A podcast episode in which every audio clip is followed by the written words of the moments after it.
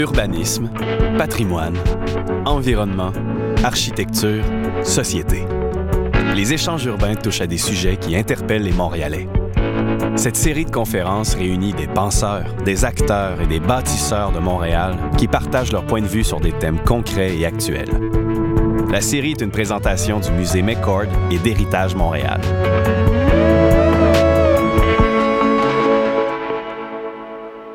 La conférence Illuminer Montréal, innovation ou saturation, a eu lieu le 1er novembre 2017. Elle réunissait Connor Sampson, architecte spécialisé en éclairage chez CS Design, Sakshin Bessette, cofondateur et directeur créatif de Moment Factory, et Josiane Poirier, doctorante en histoire de l'art à l'Université de Montréal. La série Échange urbain est enregistrée devant public au Musée McCord et animée par Dino Bumbaru, directeur des politiques à Héritage Montréal. Merci Maria-Louisa. Good evening euh, à tout le monde. Alors, nous sommes aujourd'hui le 1er novembre. Hier soir, euh, beaucoup des rues des quartiers de Montréal étaient illuminées d'une manière qu'on connaît bien comme étant euh, réalisée à travers euh, des potirons sculptés et entourés d'enfants joyeux. Donc, c'est un élément. Mais peut-être euh, donner rapidement l'idée qu'on a voulu euh, mettre sur la table à l'occasion de cette, ce premier échange du sixième cycle des échanges urbains euh, sur l'illumination de la ville. Uh, over 200 years in 1815, some people will remember that year as the year of Waterloo, but for Montreal it was mostly the year of the first street lighting. So 200 years we have street lighting we can complain about, but also it's the introduction of artificial light and the of the day into the, the later hours. À l'origine, l'éclairage était fourni par les marchands de la rue Saint-Paul. C'était un éclairage qui servait à créer un sentiment de sécurité.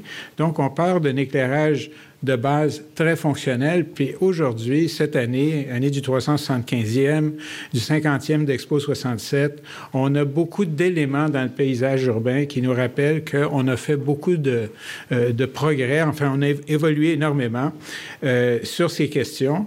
Mais euh, rappelons-nous de certains, certains éléments de ce patrimoine nocturne, si on peut dire. La Croix du Mont-Royal en 1924, les phares de Place Ville-Marie qui datent de 1938, qui est à l'origine sur la Banque Royale dans le Vieux-Montréal, donc c'est un monument nocturne. Euh, le, Five Rose qui date de 1948 et qui a été modifié après, euh, et évidemment euh, 1963, euh, la célèbre horloge Molson, donc, dont on va parler sans doute bientôt. Euh, c'est donc dire qu'il y a des éléments, there are, there are, pieces of the Montreal iconic landscape that are uh, associated with the night, but also with the light in the night. And if you look at old postcards of the city, of course, a lot of it was associated to the, the cinema marquees on St. Catherine, but increasingly you see appearing other elements of the, the landscape. Une chose qu'on a aussi eue à Montréal au cours des dernières années, ce sont certains débats. Euh, certains débats sur euh, l'occupation de la nuit. On parle des questions de bruit, mais on parle aussi des questions euh, d'affichage commercial électronique. Comment est-ce que ça apparaît dans le paysage? On se rappellera des débats qui ont entouré euh, l'introduction dans le Vieux-Port de Montréal d'un grand euh, panneau d'affichage sur la jetée où se trouve le Centre des sciences et tous les conflits qu'il y avait avec les voisins autour de ça. C'est pas étranger à ce qui se dit, ce qui s'est longtemps disputé à Ottawa sur l'installation de panneaux d'affichage sur le centre des congrès à côté du canal Rideau ou encore en Europe à côté des centres historiques. De fait, en 2011, l'UNESCO a adopté une déclaration, une recommandation sur le paysage urbain dans lesquels on commence à introduire des considérations comme ça, parce qu'on se rend compte que le paysage de la ville, qu'il soit le jour, la nuit, aux petites heures ou au crépuscule, euh, devient un élément emblématique. Alors, euh, cette soirée, on va avoir un échange qui va porter là-dessus. Montréal est une ville créative, une métropole culturelle. Um, how do we address this? And don't forget that one of the great icons of Montreal, the 1966 reconstruction of the orange julep, was originally lit at night. It's made out of uh, fiberglass sections from a, a, a, pool manufacturer that were lit from the inside. Alors, sans plus euh, tarder. C'est juste pour vous donner ces idées-là. Euh, pardon, un autre débat important, c'est la concurrence que font plusieurs projets, euh, par exemple des, des agrandissements d'édifices institutionnels, des tours à bureaux au monument nocturne. Regardez l'agrandissement de, de la patinoire sur l'avenue du Parc avec un grand plafond plein de néons qui réduit ou l'éclairage du stade Molson qui est juste à côté. Comment est-ce que ça concurrence euh, la Croix du Mont-Royal? Ce sont des débats qui sont dans l'espace public, mais euh, avec les conférenciers ce soir, on va avoir un, éclairage euh, très particulier, celui de gens qui sont les mains à la pâte. So let's start with uh, Connor. Please, can you take the microphone? You come here. Yes. Connor is from across the street, but somehow he missed the briefing. Merci. Merci, Dino. Ah. Bonsoir. Euh, je crois que Dino a vraiment euh, euh, mis en contexte beaucoup des points que je voulais soulever en termes de l'éclairage et, et l'histoire comme étant une architecte, euh, mon champ de pratique, c'est l'éclairage et les bâtiments et la ville également. Et euh, j'ai vécu euh, dans ma carrière professionnelle dans les 20 dernières années, euh, une transition absolument incroyable en termes de technologie dans l'éclairage, qui a vraiment changé la façon qu'on voit l'éclairage, ce qu'on peut faire avec l'éclairage et son impact dans le milieu urbain. Mais pour vraiment comprendre où est-ce qu'on s'en va avec cette technologie, il faut bien comprendre d'où on, on, vient. Euh, donc, pour retourner un peu plus en arrière euh, que les points spécifiques que Dino a apportés sur la ville de Montréal, c'est intéressant de regarder l'éclairage euh, de la ville euh, jusqu'en euh, temps médiéval. Alors, je, m'excuse, typiquement, je suis beaucoup plus à l'aise avec un PowerPoint qui, qui structure mon, mon, élan, mais j'ai quelques points que je vais essayer de lire. donc, l'évolution de la ville nocturne, effectivement, c'est un cycle qui est nourri par un cycle d'innovation technologique, euh, suivi par implantation dans le domaine d'architecture et dans le contexte urbain. Alors, dans le 14e siècle, les grandes villes médiévales d'Europe, telles que Paris et Londres, euh, dès le coucher de soleil, par décret de la police et la classe politique, exigeaient que la population reste enfermée dans leur maison avec les portes verrouillées. Euh, c'est vraiment une question de contrôle et euh, sécurité. La rue était patrouillée par les veilleurs de nuit qui portaient les lanternes, et ces lanternes étaient plutôt symboliques, représentant le pouvoir de l'État tous ceux qui sortaient euh, de leur maison euh, après le coucher du soleil avaient l'obligation de porter une lanterne également ou risquaient d'être arrêtés. Euh, les lanternes portables ne servaient pas nécessairement à éclairer la rue de façon sécuritaire. En effet, elles étaient plutôt des points de lumière dans le pénombre. C'était des symboles ou des signaux qui représentaient le pouvoir et la lumière, pas nécessairement la sécurité et l'éclairage des rues en tant que tel. dans le 6e siècle, les propriétaires deviennent responsables pour les chaussées devant leurs établissements et doivent fixer une lanterne permanente à leur façade. Euh, donc, c'est la responsabilité euh, du domaine privé pour éclairer les rues. Euh, en 1667, à l'heure du roi Louis XIV, cette responsabilité individuelle est transférée à l'État et plus précisément à la police. En effet, ça représente la plus grande portion du budget police de Paris dans ce temps-là. Euh, l'éclairage de rue devient uniformisé et son importance comme symbole de l'autorité de l'État est concrétisée. Euh, via la Révolution française de 1789, euh, j'avoue, je ne sais pas exactement qui sont, Fouillon et Berthier, qui sont représentants de l'ancien régime, mais ils sont pendus devant l'hôtel de ville de Paris sur un lampadaire. Alors, ceci n'est pas une coïncidence, c'est effectivement une déclaration qui connecte l'éclairage et le pouvoir de l'État, ou le manque de pouvoir de l'État.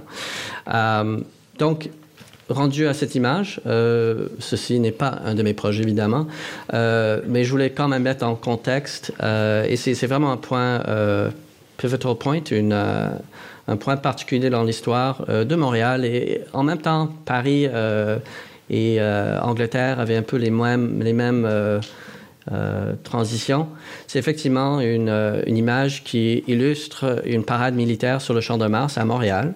Et c'est éclairé par une technologie qui s'appelle euh, haute décharge intensité. C'est une vieille technologie assez puissante. Et ce qu'on constate en premier plan, c'est le haute société montréalais, tout habillé dans leur, leurs belles robes, les uniformes, etc. Puis on voit les soldats qui, font la parade devant c'est vraiment, ce que ça représente, c'est vraiment l'accès public à la nuit. Donc, euh, avant euh, cette époque, la nuit, la et les jours, c'était vraiment deux, temps très différents. Les activités qu'on faisait dans ces temps-là euh, étaient très particulières et la nuit, c'était quelque chose de dangereux qu'on ne jouissait pas. Autre chose à noter, la source elle-même euh, est assez brutale, euh, puis très simple. Euh, on peut constater ça par, les ombres. Essentiellement, il y a un point, un, phare, une luminaire super puissant. donc, le grand public s'approprie la nuit en 1879. Et ce sont les premiers exemples d'événements nocturnes formalisés. Donc, euh, si, euh, si on saute euh, quelques années et si on prend quelques autres repères en termes de l'histoire de l'éclairage, on peut constater qu'en 1893, on avait l'exhibition mondiale de, de, Chicago, où essentiellement il y avait, le, concours entre GE puis Tesla, ou le AC versus DC. et c'était la première fois où il y avait vraiment des monuments architecturaux éclairés. Euh, de manière assez simpliste, mais quand même éclairée. Euh, et c'était euh, une, énorme avance sur l'exposition de Paris avant, qui était éclairée plutôt par la gaz. cinq minutes. Donc, en 1927, Times Square, New York, il y avait des exemples d'enseignes commerciales, mais ça commence, Times Square. 1931, le Tour Empire State. 1933, le rallye de Nuremberg, euh, ce qui est un, bel exemple de technologie militaire, si on veut. Et euh, si on saute encore 2002, le Tribute in Light, commémoration de 9-11, euh, avec 88 projecteurs originellement conçus pour l'usage militaire. Donc, comme on voit, la lumière comme matière neutre peut avancer euh, plusieurs divers agendas, tels la technologie, le fascisme et le militaire, et dernièrement le, le commerce et le capitalisme. Sa nature éphémère, portable et puissante lui donne une flexibilité et caractère immédiate, ce qui n'est pas le cas dans le domaine de construction d'architecturale ou le développement et planification d'une ville. C'est-à-dire c'est quelque chose qui s'implante assez rapidement puis avoir un effet très puissant euh, sans le délai de construction normale. Euh, quelques points, puis je crois qu'on va reprendre un peu ça dans notre, notre échange, mais euh, si on regarde l'évolution de technologie, essentiellement, l'évolution dans ces dernières années se trouve dans les DEL. Ce que ça représente, c'est la miniaturisation. ça représente une énorme augmentation de puissance. les optiques sont capables de faire beaucoup plus d'effets, puis livrer l'éclairage où on veut. Euh, les contrôles et par extension le dynamisme, c'est-à-dire qu'on peut changer l'éclairage instantanément, euh, l'efficacité énergétique, euh, la réduction des coûts a un énorme impact puisqu'on peut faire des projets beaucoup moins chers, beaucoup plus rapidement.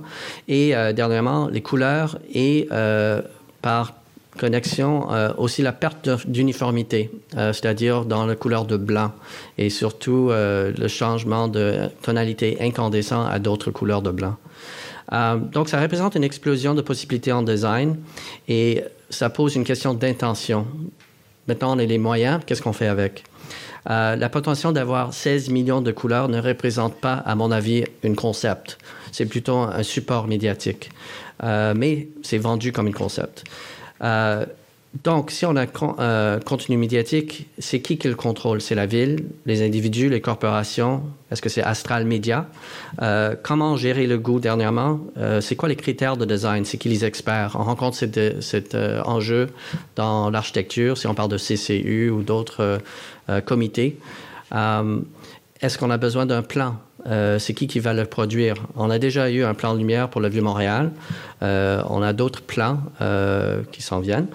Euh, mais est-ce que c'est le bon moyen ou est-ce que c'est plutôt quelque chose qui devrait évoluer de façon organique? C'est des questions qu'on devrait débattre. Euh, dernièrement, quelques points sur le patrimoine, euh, étant donné que c'est un, un échange organisé par Heritage Montréal. L'image de l'architecture n'est pas forcément la même le, jour et la nuit. c'est quelque chose qui change. il faut constater que euh, ce que j'ai perdu? Les moyens et les outils d'éclairage moderne n'étant pas disponibles dans le temps, les architectes avant le début du siècle n'auraient pas pu imaginer leurs œuvres éclairées, mises en lumière. Il reste à l'imagination contemporaine d'imaginer comment la mise en lumière de l'historique pourrait être créée. Il est important aussi de noter que le contexte, le contraste, les programmes qui évoluent, donc l'éclairage doit évoluer, évoluer en, en conséquence. Euh, je finis avec deux grandes questions pour moi. Euh, quelle est l'image symbolique que nous cherchons pour notre ville? Est-ce une image permanente ou transitoire? Et deuxièmement, est-ce que cette image sera générée par consensus ou par l'accumulation d'éléments organiques et aléatoires?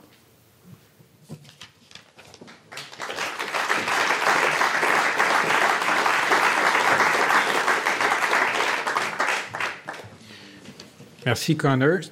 Grosse question à la fin, mais il faut les poser. On va régler ça tout de suite après les présentations.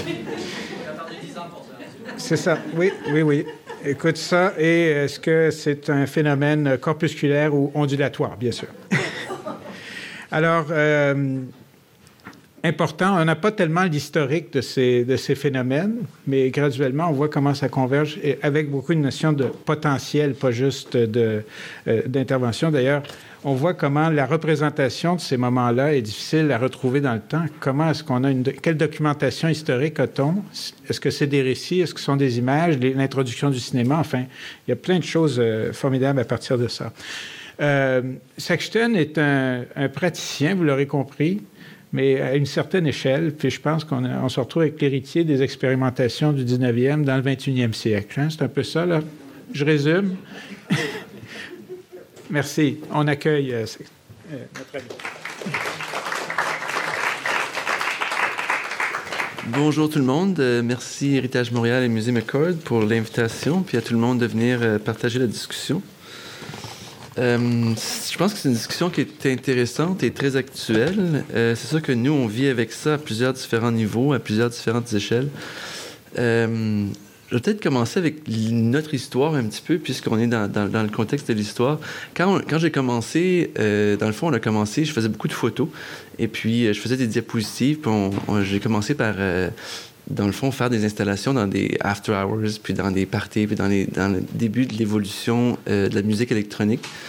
Et puis, donc, on faisait des diapositives, des 16 mm. Et puis, c'est la technologie qu'on utilisait parce que c'est ça qui était disponible. Euh, donc, on peut s'imaginer que depuis la fin des années 90 jusqu'à aujourd'hui, les choses ont évolué énormément. Euh, on installait des projecteurs vidéo grands comme ça qui étaient euh, vraiment pas puissants. Puis, euh, la réalité des outils qu'on avait a évolué énormément. Et puis, le marché a évolué, les opportunités ont évolué, les besoins ont évolué. Euh, et puis, ça fait qu'aujourd'hui, on peut faire ce qu'on fait. Et puis, que, dans le fond, la raison pour laquelle on a ce débat-là, c'est que la réalité d'aujourd'hui est basée sur le fait que les gens ils veulent quand même animer leur ville puis créer des genres d'entertainment euh, pour des raisons de sécurité, pour avoir plus de trafic, plus de gens, pour des raisons économiques aussi puis des raisons culturelles, puis de communauté aussi pour, dans le fond, donner des outils aux artistes pour, euh, faire du travail, pour animer la ville, pour développer la culture locale. Euh, je vais vous parler un petit peu du pont, parce que c'est un projet qui est peut-être récent, puis euh, quand même local. Donc, c'est un projet qui est peut-être important pour la ville à un certain point. Je pense que c'est euh, un très bon exemple du sujet d'aujourd'hui. il y a plein de débats possibles à avoir avec un, un projet comme ça. Dans le fond, l'histoire du pont, c'est que la société du pont Jacques-Cartier Champlain et le 375e de Montréal et le 150e du Canada nous ont approchés pour qu'on s'occupe de l'élément ou du volet créatif du projet. Euh, ce qu'on a décidé de faire, c'est de s'associer avec plusieurs autres studios de Montréal, donc euh, des, des, éclairagistes, d'autres compagnies multimédia, et puis une variété de gens. Tous les gens sont, nommés ici. Donc, c'est les collaborateurs. Et puis, euh, ça, c'est un, des challenges qu'on avait, puis une des ambitions qu'on avait, c'est de, faire ce projet-là sous un volet de collaboration, donc un genre de pont entre les différentes compagnies montréalaises euh, qui sont des amis, euh, des collaborateurs. Et puis, euh, dans le fond, ça simplifie pas le processus, mais je pense que ça enrichit beaucoup le processus, puis le travail final à la fin aussi. ça a été vraiment un bel échange avec les gens. Au début, j'avais honnêtement un petit peu peur. Je pense que tout le monde a dû se dire, OK, dans quoi qu'on s'embarque pour de vrai dans cette histoire-là, avec plein de différents gens qui ont des différents angles, des différentes expertises, plein de, de, de différentes capacités et de compétences, et puis des opinions variées. Euh, dans un contexte aussi euh, quand même politique et complexe, mais ça, ça s'est avéré d'être très, euh, très productif et très collaboratif, puis tout le monde s'est rapidement aligné euh, ensemble, puis je pense que la collaboration a été fantastique avec toutes les, les équipes, la, collaboration créative. Euh, pour moi, a été très bonne. J'ai pas participé personnellement beaucoup, c'est une, une, de mes équipes, puis les équipes de, de Moment Factory, puis de tous les, les, les collaborateurs. Mais j'étais surpris de voir ce niveau de collaboration-là, puis l'enlignement que les gens avaient, puis le support euh, entre les gens. Ça a été euh, une belle, euh, une belle dynamique. Donc, il y a plusieurs différents défis, comme vous pouvez vous imaginer, sur un projet comme ça. Il y a des défis politiques, donc c'est un projet aussi de relations publiques, évidemment. Euh, puis, quand on commence le projet, on se dit, OK, comment est-ce que les gens vont vivre le projet? Comment est-ce que les gens vont, euh, dans le fond, l'expérience des citoyens va se passer comment? Il y a des gens qui, qui, se promènent sur le pont, c'est une architecture ou un un, outil dans le fond de transport. Et puis aussi, euh, à un certain point, il y a des expériences donc dans le tissu urbain, de, de l'impact que ça a dans, le tissu urbain. Donc ça, c'est un, un, enjeu puis un défi de, de, comprendre ça pour donner la création en fonction de, de l'impact que ça a, puis la perception que les gens ont, surtout dans un projet public comme ça. Euh, on voit pas le pont tous les jours. Il y a des gens qui le voient tous les jours, il y a des gens qui le voient très rarement ou jamais. Euh, donc il y a plusieurs différents éléments à ce niveau-là qui sont importants de garder en, en tête parce que euh, une grande partie c'est faite pour la population de Montréal. Et puis évidemment, c'est l'icône ou une icône de la ville de Montréal qu'on a eu l'opportunité d'enrichir ou de d'évoluer ou de, de, mettre en lumière, dans le fond. Et puis euh, ça, c'est un défi aussi de se dire jusqu'à quel niveau on veut aller, puis pour pas que ça devienne justement de la pollution, euh, pour que ça puisse raconter quelque chose, que ça puisse être euh, un élément qui, qui enrichit le le, le, tissu urbain, le skyline de la ville, mais qui ne viennent pas le polluer. Donc, c'est quand même... On est encore en train de, de le tir à, certains niveaux. C'est un élément que je vais vous parler plus tard. Euh, les autres défis, c'est la sécurité, évidemment. Euh, il ne faut pas qu'il y ait des lumières dans les, dans les visages des automobilistes. C'est pour euh, créer des accidents, etc. Donc, il y, a plein de défis techniques qui viennent avec ça aussi, de d'opération et de, de, maintenance des équipements et de, longueur de vie des équipements, d'opération des, des, systèmes et tout, qui sont extrêmement complexes. Et puis, euh, je pense que c'est quelque chose qui est, très important. Euh, le processus créatif aussi, ça a été quand même tout un, des étapes et des processus. Donc ça aussi, c'est un défi qui est quand même euh, très important. Euh, L'installation d'un projet comme ça, c'est quelque chose aussi qui est un, grand défi dans le sens que il y avait des gens euh, de Pomelo qui étaient, Pomerlo qui étaient sur le pont l'hiver, en train d'installer pendant tout l'hiver à moins 30 à l'extérieur, euh, en haut du pont, avec euh, des outils pour installer, donc le jour et nuit. Donc, ça a été vraiment tout un... Au, Québec, installer ça, ces affaires-là l'hiver, c'est des grands défis. Donc, c'est très complexe. Euh, ensuite, euh, il y avait des objectifs quand même assez précis euh, qu'on s'est donné. Euh, évidemment, de, créer l'icône, comme je disais tantôt, que ça devienne une icône pour Montréal, une icône pour les citoyens aussi. Donc, d'avoir une relation entre les citoyens puis le pont, ce qui est encore dans, le processus d'évolution à, ce niveau-là. Donc, il y a plusieurs différents niveaux euh, aussi au, système d'éclairage qui a été développé.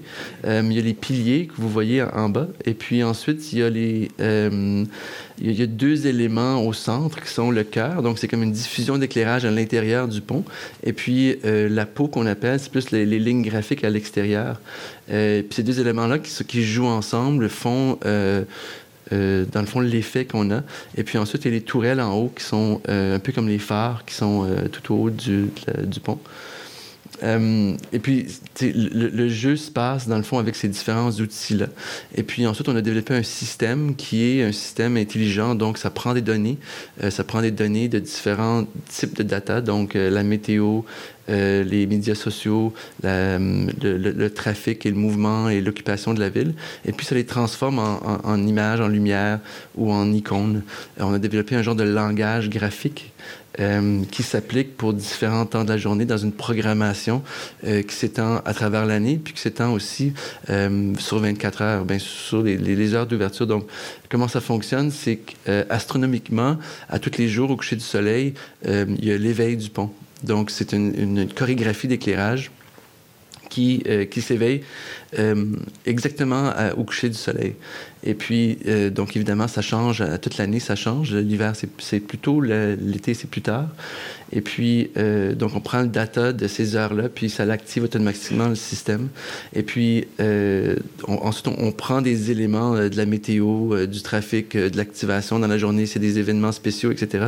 Puis, on a bâti un langage d'icônes. par exemple, si s'il y a plus, il y a des lignes de lumière qui, descendent un petit peu comme en angle perpendiculaire. Et puis s'il neige, ben, c'est comme des genres de flocons qui descendent. Donc ici, fait de soleil, c'est différent que s'il si faisait on, nuageux dans, dans la ville. Donc ces différents éléments-là sont générés automatiquement à partir d'un code qui, qui génère un, un, une esthétique ou un graphisme de lumière sur le pont.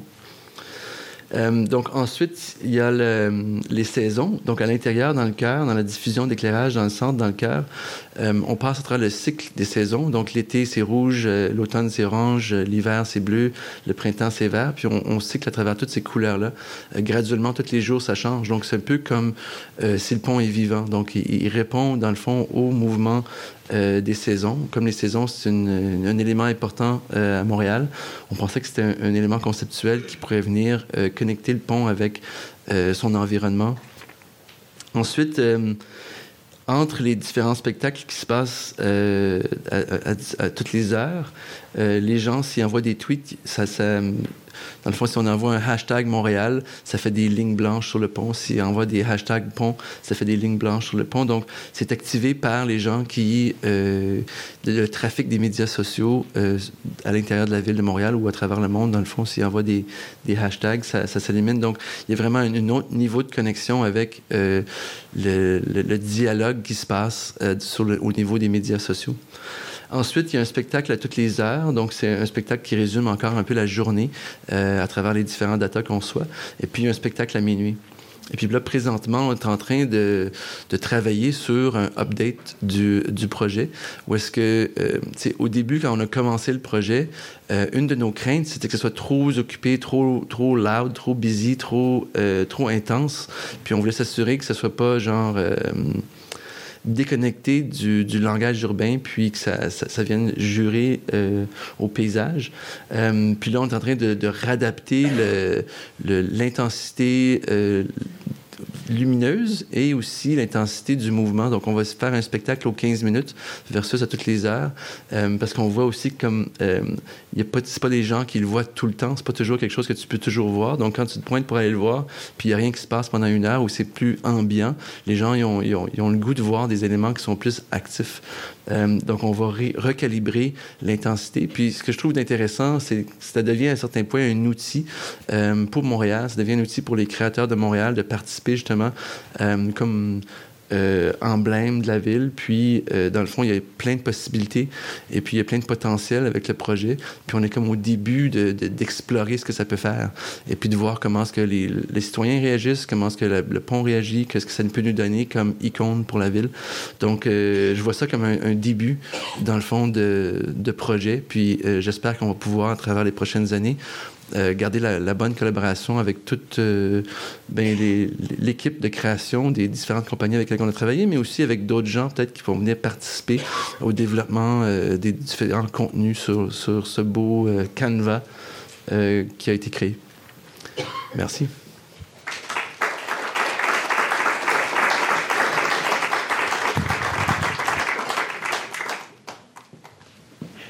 Merci, Sachin, c'est sûr que le pont, on parle du pont Jacques-Cartier, n'est-ce pas? Il y a quand même 26 ponts ici. Il y en a un autre qui s'en vient qui va certainement poser des défis de cet ordre-là, le pont Champlain, parce que ça se veut être une réalisation à l'échelle, à la dignité du Saint-Laurent. Euh, intéressant, le, cadre politique. D'ailleurs, une des questions, c'est une œuvre d'art qu'on a créée avec ça. Qui décide? Parce qu'il y a peut-être des endroits qui aimeraient bien avoir le bouton dans leur bureau. Là, je ne peux pas, parler d'un modèle euh, washingtonien, mais ça peut arriver à Montréal aussi. Alors, euh, on en discutera de ça tantôt parce qu'on a créé un endroit, mais aussi vous avez travaillé sur un des foisonnements dans les quartiers à une plus petite échelle. Que, comment est-ce que à l'échelle des quartiers, ce genre d'expérience peut trouver une résonance? On garde des questions pour euh, la, période d'échange tantôt. Josiane, peut-être, pourrait euh, compléter. Hein? Non pas qu'il y ait des lacunes dans les présentations précédentes, mais ça, ça fera un tour de table euh, très diversifié. Merci. Josiane Poirier.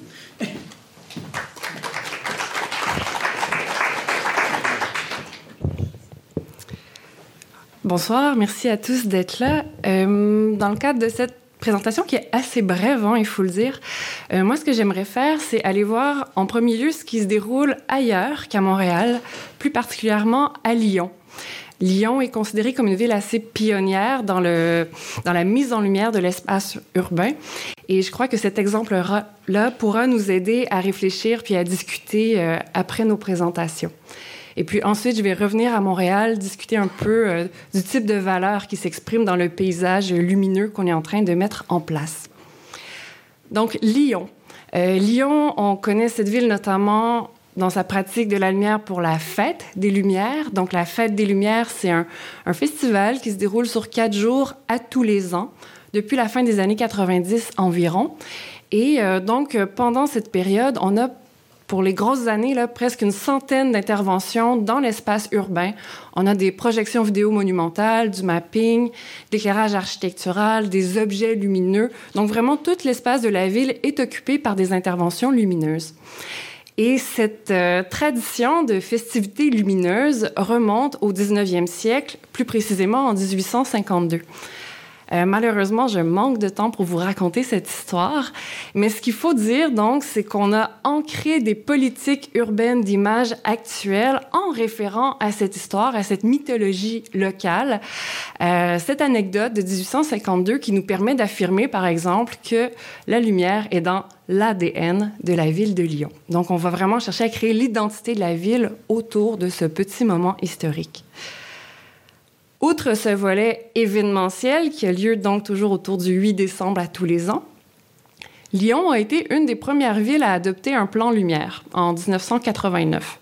On va souvent dire que c'est le premier plan lumière, mais c'est difficile à, à, vérifier, donc moi je préfère parler d'un des premiers plans lumière. Et euh, donc, c'est un plan lumière, pardon, qui est adopté euh, alors que c'est euh, Michel Noir qui est à la mairie. Et ça fait partie d'un plan de revitalisation urbaine qui est beaucoup plus large. Hein. On n'axe pas seulement sur la lumière, on adopte au même moment un plan bleu qui vise la revalorisation des rives de la Saône et du Rhône et un plan vert qui vise la revalorisation des espaces naturels en ville. Donc, c'est vraiment un projet qui déborde uniquement la mise en lumière de la ville. Mais ce qu'on affirme très clairement à ce moment-là, c'est que la lumière va devenir un élément euh, identitaire fort euh, de la ville de Lyon. On va fonder l'attractivité de la ville sur la mise en lumière. Et ça, c'est assez important comme geste politique. En 2005, peut-être juste préciser, à ce moment-là, cela dit, les mises en lumière se concentrent surtout au centre-ville et on va mettre en lumière surtout les ponts et les bâtiments patrimoniaux, l'hôtel de ville, la basilique de Fourvière, tout ça. En 2005, deuxième plan lumière, parce qu'on veut adapter les pratiques. On a aussi un changement de partie à l'hôtel de ville, donc on veut se distinguer de ce qui se faisait avant. Et là, on va étendre la réflexion à l'ensemble du territoire urbain. On se dit, c'est pas uniquement le centre-ville qui devrait être éclairé, c'est l'ensemble des quartiers. Et la réflexion, là, va porter aussi sur la mise en lumière des rues, des places publiques. On va essayer de donner une identité lumineuse différente pour chacun des quartiers. Donc, on a un plan lumière pour l'ensemble de la ville et des schémas directeurs pour les différents quartiers. Euh, on intègre aussi un élément de développement durable à ce moment-là. On statue qu'on veut augmenter le nombre de points lumineux dans la ville, mais réduire l'empreinte, euh, la consommation énergétique. Donc, on se donne comme objectif de revenir à la consommation énergétique de 1989 tout en augmentant le nombre de points lumineux. C'est un objectif qui a été atteint apparemment. Donc, à Lyon, on a un volet événementiel qui est très fort, mais au quotidien, à longueur d'année, tous les quartiers bénéficient d'une mise en lumière très particulière. Euh, à un point tel, cela dit, que certains vont décrier un, surplus, un trop-plein de lumière. Euh, on a déjà entendu l'expression un vomi lumineux. Alors, ça pose des questions sur, euh, à Montréal, pour le moment, on se situe plutôt au centre-ville de Montréal, mais est-ce qu'on veut étendre vraiment la réflexion à tous les quartiers ou pas? On pourra en discuter. Lyon aussi a fait un truc très particulier en 2002, c'est de fonder le réseau Lucie. C'est un réseau international de villes-lumière. Donc, Lyon fonde ce réseau, donc se positionne quand même en pionnière. Mais ce qu'il faut dire, c'est qu'il y a 70 villes réparties sur tous les continents qui sont membres de ce réseau. Donc, ce qu'on voit ou là où je veux m'en aller, c'est que Montréal cherche à se distinguer notamment par ses pratiques de mise en lumière, mais en faisant comme beaucoup d'autres mondes, puisqu'il y a donc ces 70 villes qui se revendiquent d'un statut, d'un branding de ville-lumière à travers le monde. Montréal n'est pas affilié directement au réseau Lucie, mais euh, par l'intermédiaire du partenariat du quartier des spectacles, on y est associé. Donc à Montréal, on met en lumière de plus en plus le paysage euh, urbain. C'est ce qui m'intéressait dans cette image d'ailleurs. Euh, une image de Cité Mémoire. Je n'ai pas travaillé sur ce projet du tout. Donc, au premier plan, la façade du palais de justice qui est éclairée, mais aussi, surtout, on voit au loin les deux tours du complexe des jardins qui maintenant sont éclairées en vert. Et plus loin, la place Ville-Marie, donc avec son fameux phare qui a été évoqué en introduction, mais également sa couronne là, euh, lumineuse.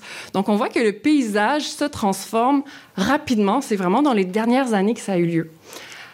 Qu'est-ce qui se passe? Eh bien, une des hypothèses, c'est que, on en a parlé aussi, on essaie de s'affirmer comme une métropole culturelle, une ville créative, une ville intelligente. Et ce type de paysage, ce type d'image vient corroborer finalement ces discours qui ont assez peu de matérialité. Hein. Donc, quand on revendique qu'on est une ville créative, qu'est-ce que ça veut dire? Comment est-ce qu'on peut véhiculer cette idée-là? C'est pas évident. Ce type d'image est fait comme, haha, bien sûr qu'on est une ville créative. Regardez-moi ce paysage. Alors, on est dans une logique de distinction, de compétitivité entre les villes où on essaie de se distinguer, mais en reproduisant des stratégies qui sont également euh, utilisées ailleurs. Euh, pour, euh, pour conclure, on a parlé là, dans nos trois présentations d'enjeux technologiques, esthétiques, sécuritaires. Je voudrais terminer sur un enjeu économique, voire politique, pas tant au niveau de ce que coûte ce type d'infrastructure, c'est pas ce qui m'intéresse, mais en termes de consommation de l'espace urbain.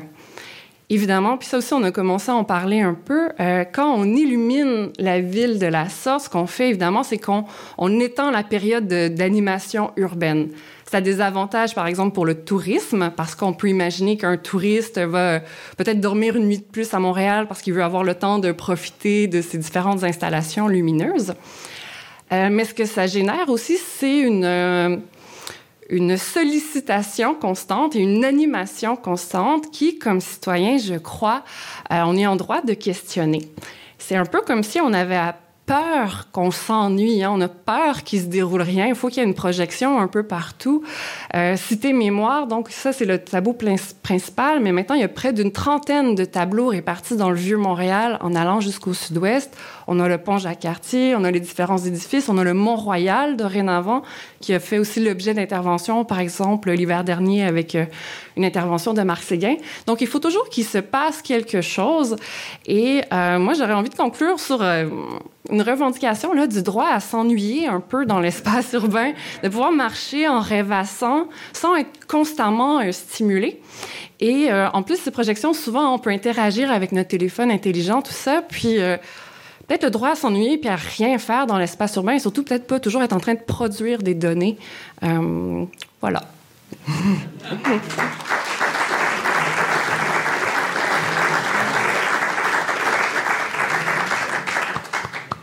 Bon, merci bien. On va peut-être euh, se retrouver dans ces fauteuils pour être exposés euh, euh, aux questions du public, s'il vous plaît. Alors, je tiens à dire pour le public, il y aura captation des échanges maintenant, donc euh, on essaye toujours de s'en tenir à sujet, verbe, complément d'objet direct, un vocabulaire euh, euh, sympathique. En tous les cas, on va, on va, il n'y a pas un code vestimentaire non plus. Non. On, on y va. Ça va?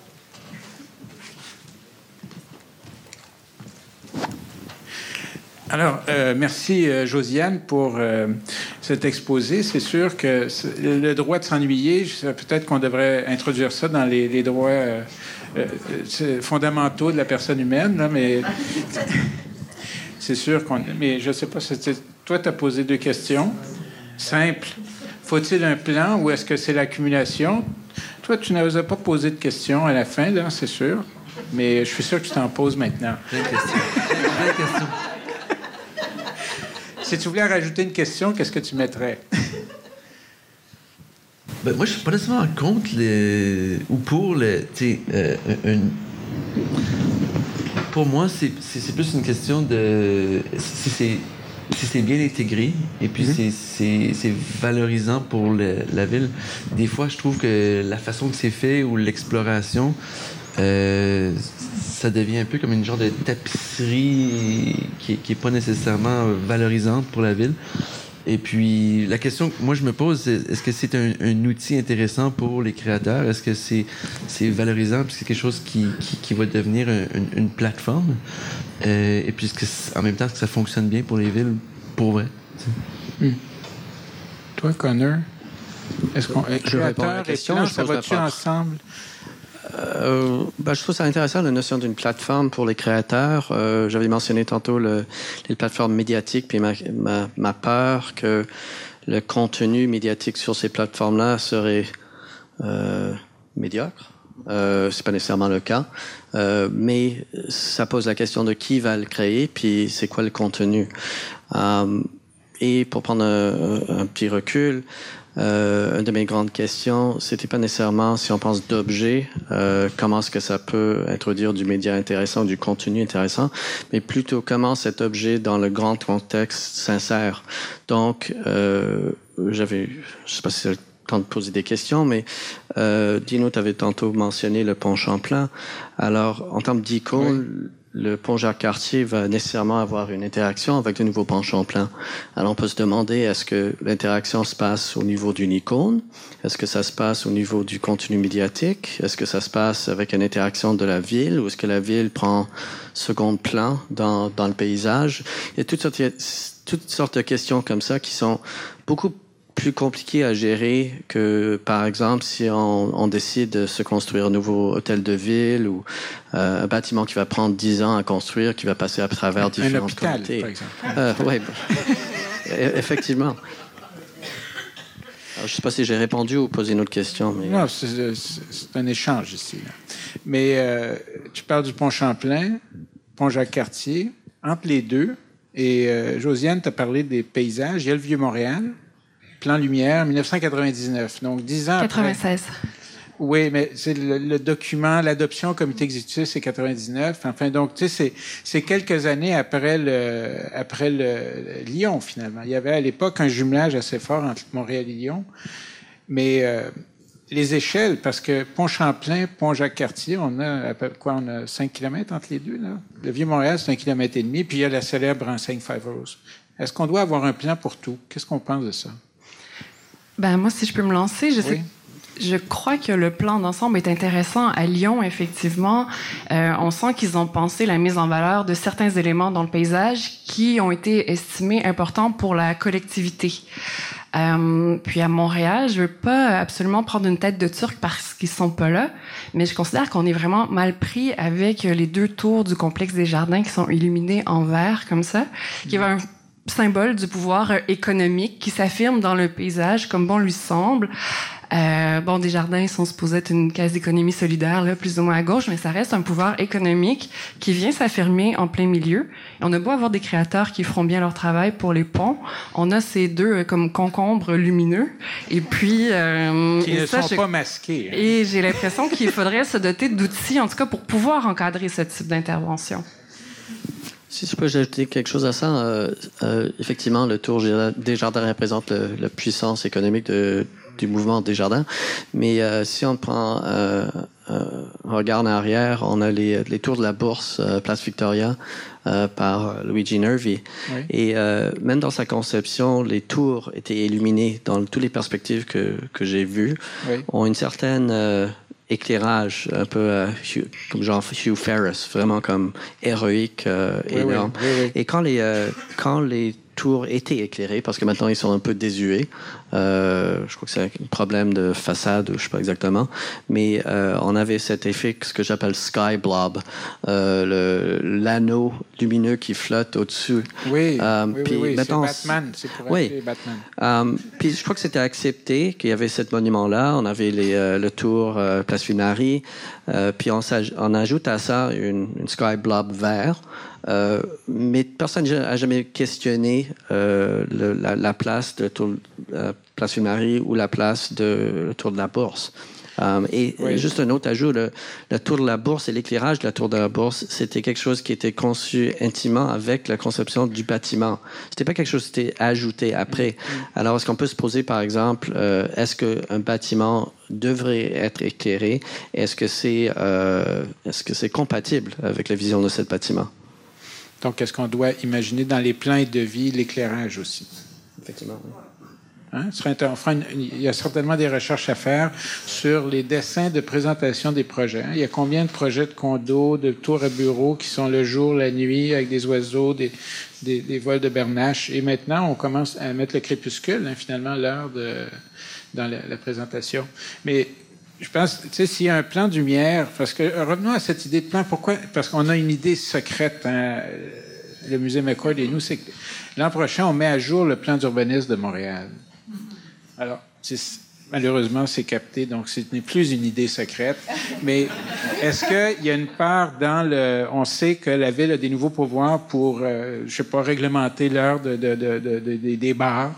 Mais ça veut dire que la nuit commence à apparaître d'une autre façon dans, la gestion, dans l'identité. Et peut-être qu'il y a une place dans le plan d'urbanisme pour un plan lumière à l'échelle du centre-ville, parce que le, le plan lumière dans le Vieux-Montréal, il a été réalisé. En général, ça a été un gros travail de collaboration avec les propriétaires, avec le ministère, avec la ville et tout ça. Et ça a été fait avec une vision d'ensemble.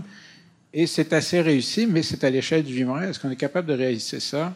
Dans le centre-ville, qui est un autre paire de manches. mais est-ce qu'on le veut? Parce qu'il y a peut-être le droit de s'ennuyer, c'est aussi le droit de ne pas tout ordonner. Là. Tout peut pas être la rue de Rivoli. Là. Hein? Est-ce qu'on... On va intervenir bientôt. On... N'ayant pas le, le, le, la personne qui parle. Peut-être un dernier point sur ça. Planifier. Toi, tu as, la pensée derrière l'expérience du pont, c'est d'offrir un espace aux créateurs dans un espace qui est un espace civique. Parce que ça a été dit, là, c'est pas juste un, laboratoire, c'est l'emblème pour tout le monde. Comment est-ce qu'on est qu'on on, aime l'idée d'un plan où on, veut euh, peut-être avoir une concertation des initiatives créatives? Il ne faut pas oublier que le silo numéro 5, là, In situ, a fait des projections en 96 dans le faubourg là-dessus. C'était très préhistorique. C'était avec des locomotives qui projetaient. Mais comment est-ce qu'on voit... Là, mais moi, je pense qu'un plan, euh, ça fait du sens, c'est intéressant. Puis ça veut pas dire qu'il y a plus d'éclairage à cause qu'il y a un plan où c'est peut-être juste une, meilleure coordination ou que ce soit plus intégré. Certains quartiers euh, qui sont plus, euh, je dirais, industriels ou commercial ou entertainment, tu peux avoir plus de lumière. Certains quartiers qui sont plus résidentiels ont peut-être moins besoin de ce genre d'installation-là mais, mais je pense une coordination derrière ou un effort pour comprendre un peu l'impact. Et puis l'intention ou l'appétit des citoyens, puis des gens qui y mm. vivent, qui y travaillent, euh, je pense que ça serait important. Oui, parce que la lumière, comme le son traverse le fleuve, il faudrait peut-être mettre euh, Saint-Lambert autour de la table aussi. Peut-être, oui. Est-ce qu'on. Peut-être qu'on. Est-ce que Josiane, voulais-tu? Euh, non, moi, je, je, me sens assez à l'aise qu'on ouvre à la salle. Il y a des gens ben qui ont l'air d'avoir voilà. Alors, on va prendre un des micros, euh, peut-être euh, Josiane ou Sakshin. Enfin, et on va se partager là, parce qu'on veut quand même que euh, les questions, les interventions, and don't, don't be afraid to, uh, when it was said you can use any of two languages, you know, there are 200 languages spoken in Montreal. We're, of course, speaking of French and English as a convention.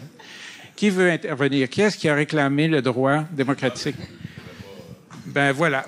Alors, euh, c'est ça. À vous l'honneur. Non, non, non, il faut un micro. Pour l'enregistrement, je crois. C'est ça. Bonjour. Bonsoir. Alors, je m'appelle Gilles Arpin.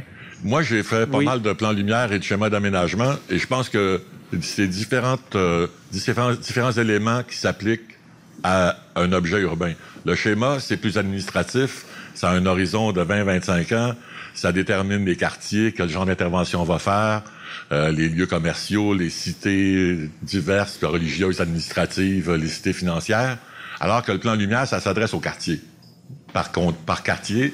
Et à Montréal, il n'y a pas seulement le plan lumière du Vieux-Montréal, il y a le plan lumière du, du quartier international, il y a le plan lumière du quartier des spectacles, il y a un plan de branding par la lumière dans le quartier des spectacles.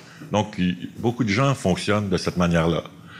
Euh, au niveau des interventions, moi, je pense que il y a trois niveaux, là, j'essaie d'être rapide, mais il y a trois niveaux d'intervention, au fond. Il y a l'aspect, euh, quand on éclaire les bâtiments, ou qu'on propose des éclairages de bâtiments. Il y a l'aspect, la proximité des gens, c'est-à-dire, au fond, le premier étage jusqu'à l'entablement d'un bâtiment. Il y a la flèche ou non du bâtiment et le fait. Donc, tout ça, ça participe de différentes perceptions de la ville.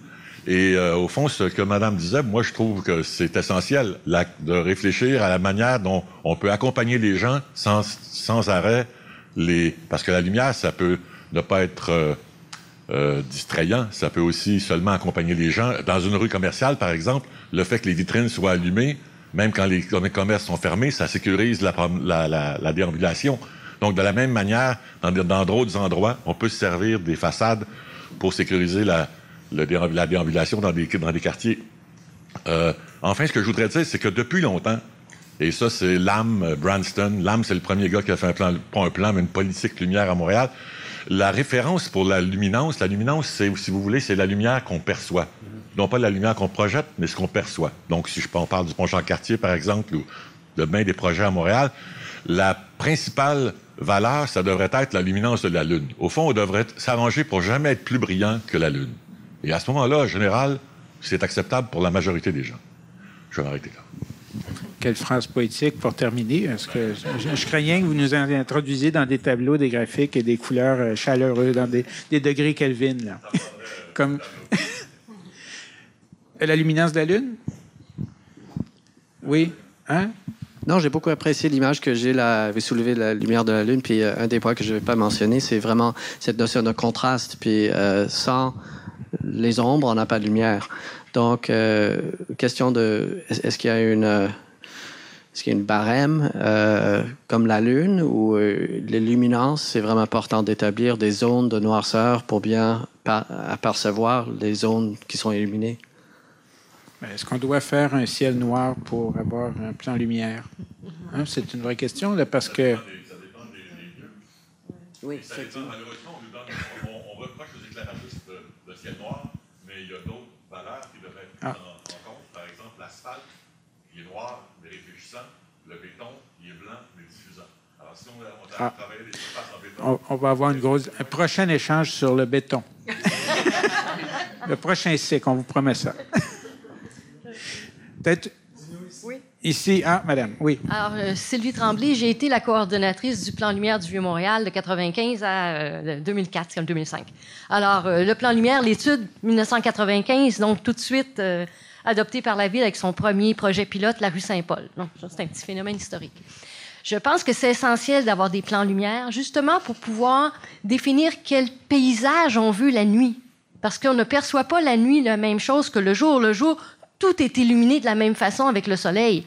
Alors que la nuit, avec un plan lumière, on sélectionne qu'est-ce qui nous semble le plus intéressant d'un point de vue public pour finalement euh, euh, devenir le, le paysage qui accompagne le promeneur. Donc, dans le Vieux-Montréal, ça, ça nous a semblé absolument essentiel de créer ce paysage-là. Et pour que ça fonctionne, il faut de la noirceur. Donc, il faut laisser certaines rues avec des bâtiments dans la noirceur pour qu'on puisse profiter qu'il y en ait quelques-uns qui soient illuminés. Si on illumine tout le monde, ben, il n'y a plus de raison d'être d'avoir un paysage nocturne. C'est comme le jour. Donc, ça, c'était la première question. Oui, je pense qu'il faut un plan lumière. Puis je pense que oui, pour le centre-ville, ce serait intéressant d'en avoir un. Euh, et, je veux aussi répondre à votre question. euh, Est-ce qu'on a le droit aussi de s'ennuyer sur certaines rues? Pour moi, ça va avec. Euh, la rue Sainte-Catherine, elle est depuis ses tout débuts une rue qui a eu énormément de lumière par tous les néons qu'il y a eu pendant des années. Donc, si on avait à faire un plan lumière dans le centre-ville, la rue Sainte-Catherine me semble un endroit propice pour ça. Et c'est déjà ce qui fonctionne à la fois au square euh, Émilie Gamelin, dans le quartier des spectacles et un peu au centre-ville. Il y a déjà là des trames lumière intéressantes. Mais oui, on va demander trop loin. Moi, j'habite à côté de la rue Sainte-Catherine. Donc, euh, oui, j'aimerais qu'on ait droit à la tranquillité et que l'animation soit pas perçue partout de façon égale.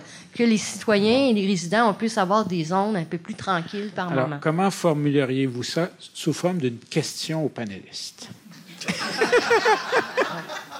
On va se donner un petit quiz entre nous.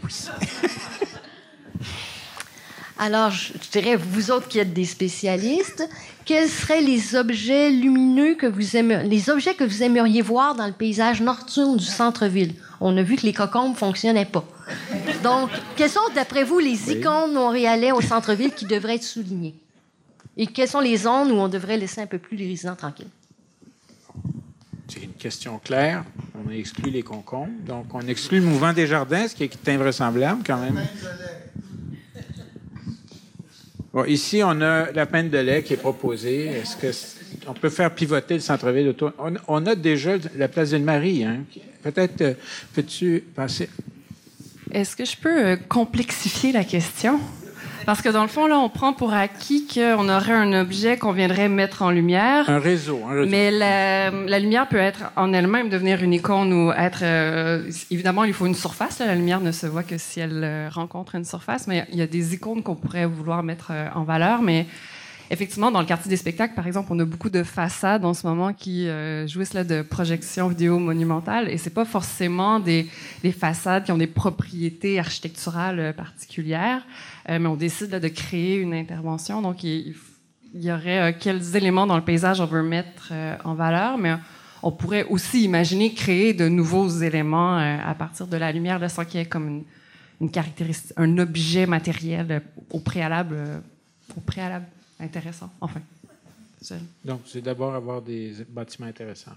Finalement, Ben, on peut mettre en valeur des éléments intéressants, mais on peut aussi créer de l'intérêt uniquement avec la lumière et pas forcément avec un cadre bâti qui était intéressant euh, auparavant.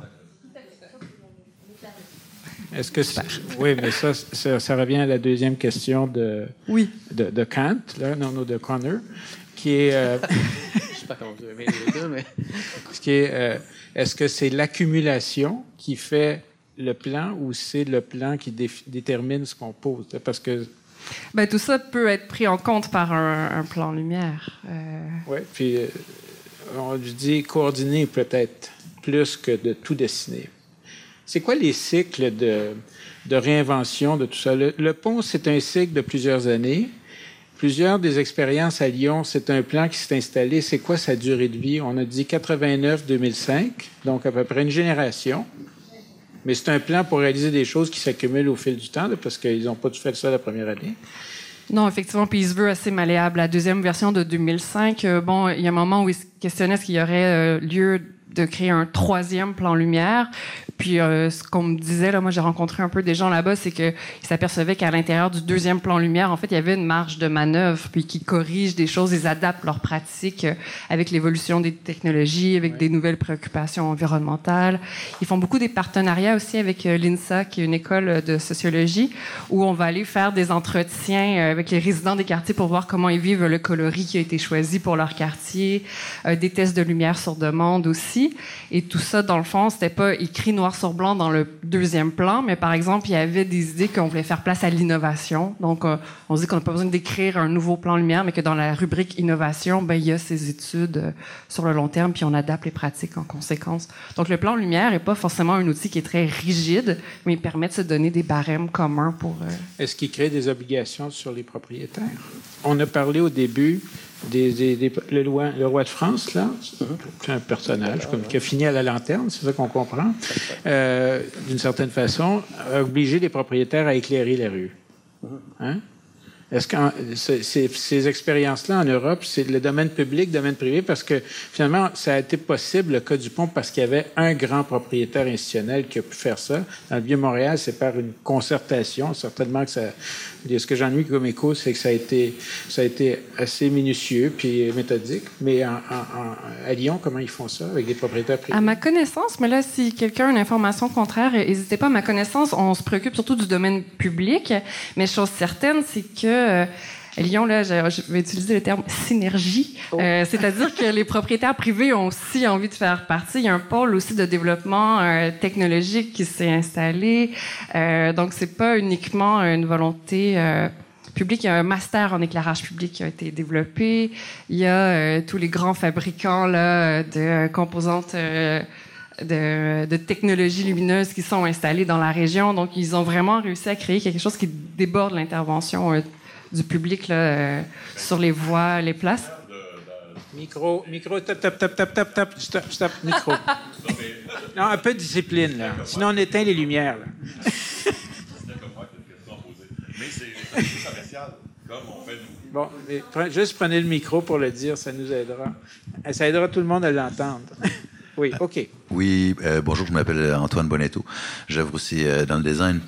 Et euh, ben, la question est lancée, est-ce que ça prendra un plan? On dirait que tout le monde a déjà une réponse. Moi, j'en ai une. Moi, je pense que oui. Mais la question du plan, bon, moi, je, suis plutôt un peu délinquant, rebelle. Fait j'aime pas l'idée d'avoir à demander des permissions, puis je trouve qu'on a déjà beaucoup de permissions à demander. Fait que c'est certain qu'il y a un côté de moi qui se dit, ah non, pas un autre permis, tu sais. Mais Là, c'est ce que je trouve intéressant avec, avec euh, l'éclairage, puisqu'on retrouve dans le ciel en ce moment de Montréal, c'est qu'on dirait que chacun se fait compétition, tu sais. Puis, euh, Monsieur euh, Moment Factory, s'il nous explique comment ils ont conçu l'éclairage du Bessette, Monsieur Bessette. Bessette, c'est son prénom, j'ai toujours la difficulté à dire, c'est pour ça que j'évite. Sakin, Sakin. Sakin, OK.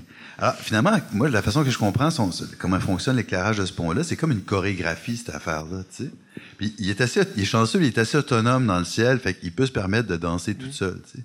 Mais là, on a plein de bâtiments à Montréal, puis de plus en plus vont être illuminés. Puis, j'ai l'impression que en plus du plan, de la permission qu'on devra demander pour éclairer, mais ça va prendre un chorégraphe pour faire en sorte que ces bâtiments-là, s'ils s'illuminent tous en même temps, ben peut-être mm. qu'ils aient tous la même couleur, ou une fois de temps en temps, tu sais, comme un arbre de Noël, parce que là, finalement, ça s'en va vraiment comme une courte pointe, une ceinture fléchée, quelque chose vraiment à l'image de Montréal et du Québec.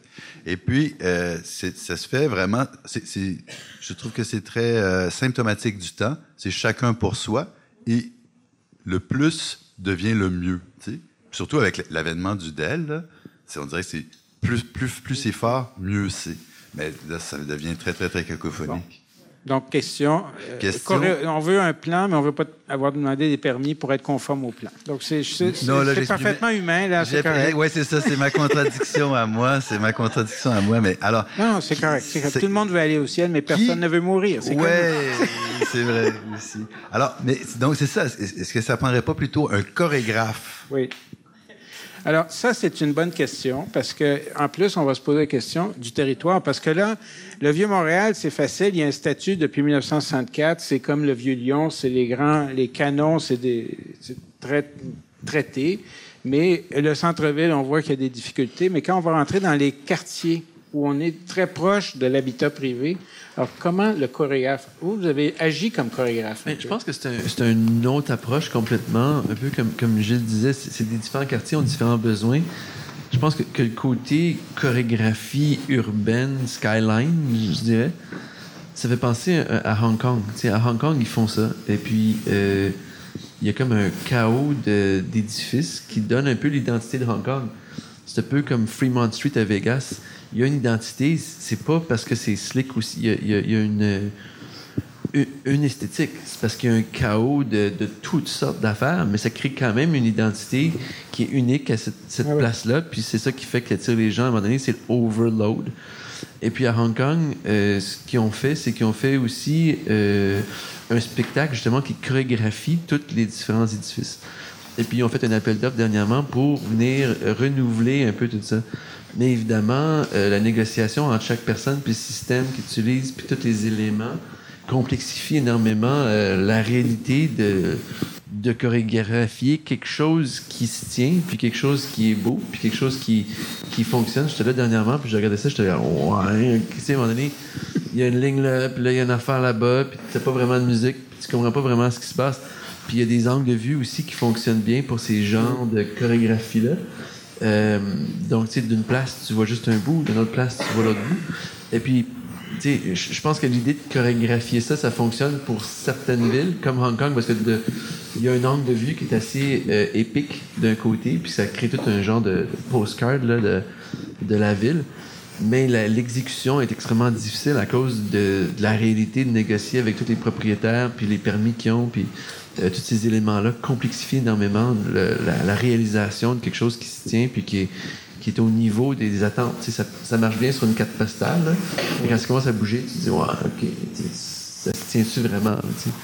Mais je pense que de plus en plus, la technologie puis la synchronisation des éléments euh, rendrait possible une chorégraphie euh, de plus en plus réaliste.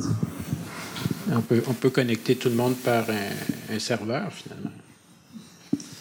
Oui, oui, mais non, ça se fait. Mais tu sais, je me demande, par exemple, est-ce que Montréal, tu sais, Hong Kong, ça fait partie de l'identité de la ville, le, overload de, de, de, néon, et, mais je suis pas sûr que c'est Montréal. C'est comme Berlin-Ouest dans le temps. Mais de peut-être quelque chose qui est plus ambiant, au moins synchronisé dans une esthétique euh, comme chorégraphe, plus peut-être directeur artistique pour Montréal, tu sais, tandis que, tu sais, de, de, flasher tous les édifices, euh, peut-être pour euh, le Nouvel An, mais je suis pas sûr que c'est l'identité de Montréal. Je pense que ça fait partie aussi du, de l'icône de la ville, de l'identité de la ville, ces, ces éléments-là. présentement, Montréal, est, je ne le vois pas comme ça. C'est plus, plus humain, Montréal, qu'électrique comme Hong Kong, comme identité. Oui. Mais, mais, ça pose une grande question. Euh, Hong Kong, c'est un cas particulier, puis Tokyo également, parce qu'il y a une certaine densité de projets qui donne cet effet euh, euh, je sais pas le mot que vous avez utilisé, mais euh, il y a une cohérence dans sa texture. Euh, si on regarde, je crois que l'avion à Tokyo, ça prend comme 17 heures ou quelque chose du genre. Donc j'ai regardé euh, les cinq films de Aliens, suivis par Ghost in the Shell, suivi encore par Blade Runner dès que j'ai retourné. Bien prête pour... Euh, ah, c'était brutal. Mais, euh, mais vraiment, euh, je suis revenu avec un, un, Quand j'ai atterri à Montréal, je me demandais, ben, est-ce que c'est par là qu'on se dirige? Puis... encore là, je me suis dit, ben, premièrement, est-ce, est-ce qu'on a les moyens de concurrencer avec ça? Je me suis dit non. Donc, la question peut se poser, c'est, c'est quelle image qu'on veut euh, chercher pour Montréal et est-ce que ça devrait être bâti sur quelque chose qu'on a déjà ou est-ce qu'il faut tout réinventer? Et je crois pas qu'on a la densité de vraiment créer quelque chose et je sais pas si on veut la densité de créer un paysage qui est vraiment uniformisé éclairage ou est-ce que c'est plutôt une approche euh, qui dépend sur la noirceur et des points particuliers? Euh, j'ai aimé la, question de Sylvie, si on peut peu en arrière parce que je n'avais pas de réponse. Euh, la raison pour laquelle je n'avais pas de réponse, parce que je me suis tout de suite pensé, ben, l'expérience de la ville et quel monument est-ce qu'on va éclairer, ça dépend de où est-ce que nous sommes. Euh, est-ce qu'on se promène dans le Vieux-Montréal, puis on a des trottoirs de trois pieds, puis on a des grands bâtiments à côté, ou est-ce qu'on est sur la rive sud, puis on voit le, la ville approchant euh, euh, donc, cette question euh, de qu'est-ce qu'on éclaire dépend d'où on, on voit la ville, puis également d'où on vient de l'extérieur de la ville. Est-ce qu'on est en train de créer une image pour la ville, pour, dit la ville de créateur Qu'est-ce que c'est ça? Je ne sais pas, mais comment est-ce qu'on invente ça Ou est-ce que c'est une ville, est-ce que c'est une ville historique? Si on regarde tous les films qui, qui sont tournés à Montréal, c'est un peu pastiche, mais ils viennent ici pour filmer les bâtiments, souvent, ou filmer les, euh, les vieilles rues. pour les crédits d'impôt. Pardon? Ou pour les crédits d'impôt. en, tout cas, ça, ça dépend du perspective, euh, à la fois géographique, physique, et une perspective de d'où on vient et c'est quoi notre point de référence. C'est sûr que c'est quelque chose qui était très important dans la conception du pont, c'est puis dans la réalisation de, comment les, citoyens euh, vivent le pont.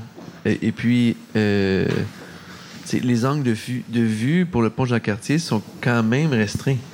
tu peux le voir à certaines places du Vieux-Montréal, tu peux le voir de, euh, de l'île Sainte-Hélène, tu peux le voir de certains endroits beaucoup mieux que d'autres. Mais euh, on n'est pas dans une. Je sais pas, San Francisco, par exemple, il y a beaucoup plus de, de berges pour voir le pont. Il y a beaucoup plus d'édifices résidentiels autour. Donc, les gens vivent avec. Euh, beaucoup plus dans, à tous les jours.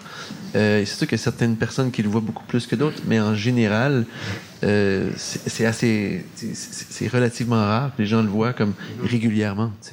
Donc, c'est aussi fait partie du design de l'expérience de dire, OK, ben, quand on, veut le voir, ben, on veut qu'il y ait quelque chose qui se passe. C'est pas juste là donc, la, expectation des gens était quand même qu'il y ait quelque chose de plus dynamique. C'est pour ça qu'on le ramène un peu plus actif présentement. Hmm. aussi, Tellement indiscipliné. Euh, non, non, excusez. Je sais que Gilles Arpince qui est ici, qui parle, qui va être le, bruit de fond pour la, la captation, parce que évidemment, c'est une image, c'est une voix d'ambiance, mais euh, c'est un des, grands piliers de la, question à Montréal.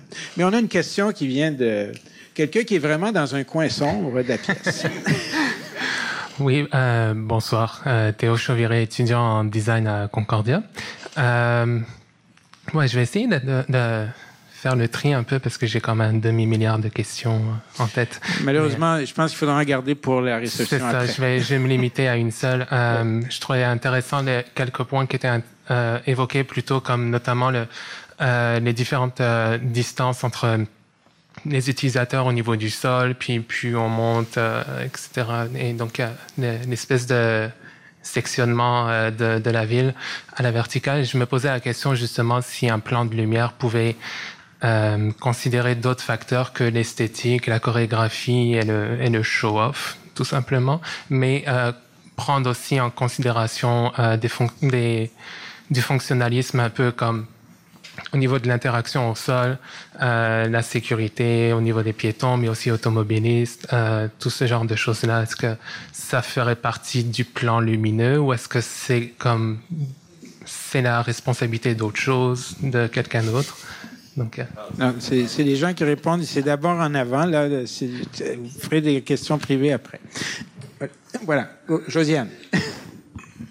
Euh, oui, tout ça peut, peut, et je dirais même doit être pris en, compte là, par, euh, par une planification de ce type-là. Donc, à la fois, oui, les enjeux esthétiques, mais de sécurité, consommation énergétique aussi. Hein, on n'en parle pas beaucoup, mais au-delà des enjeux esthétiques, oui, les DEL consomment peut-être moins que d'autres technologies d'éclairage précédentes, mais il demeure qu'elles consomment.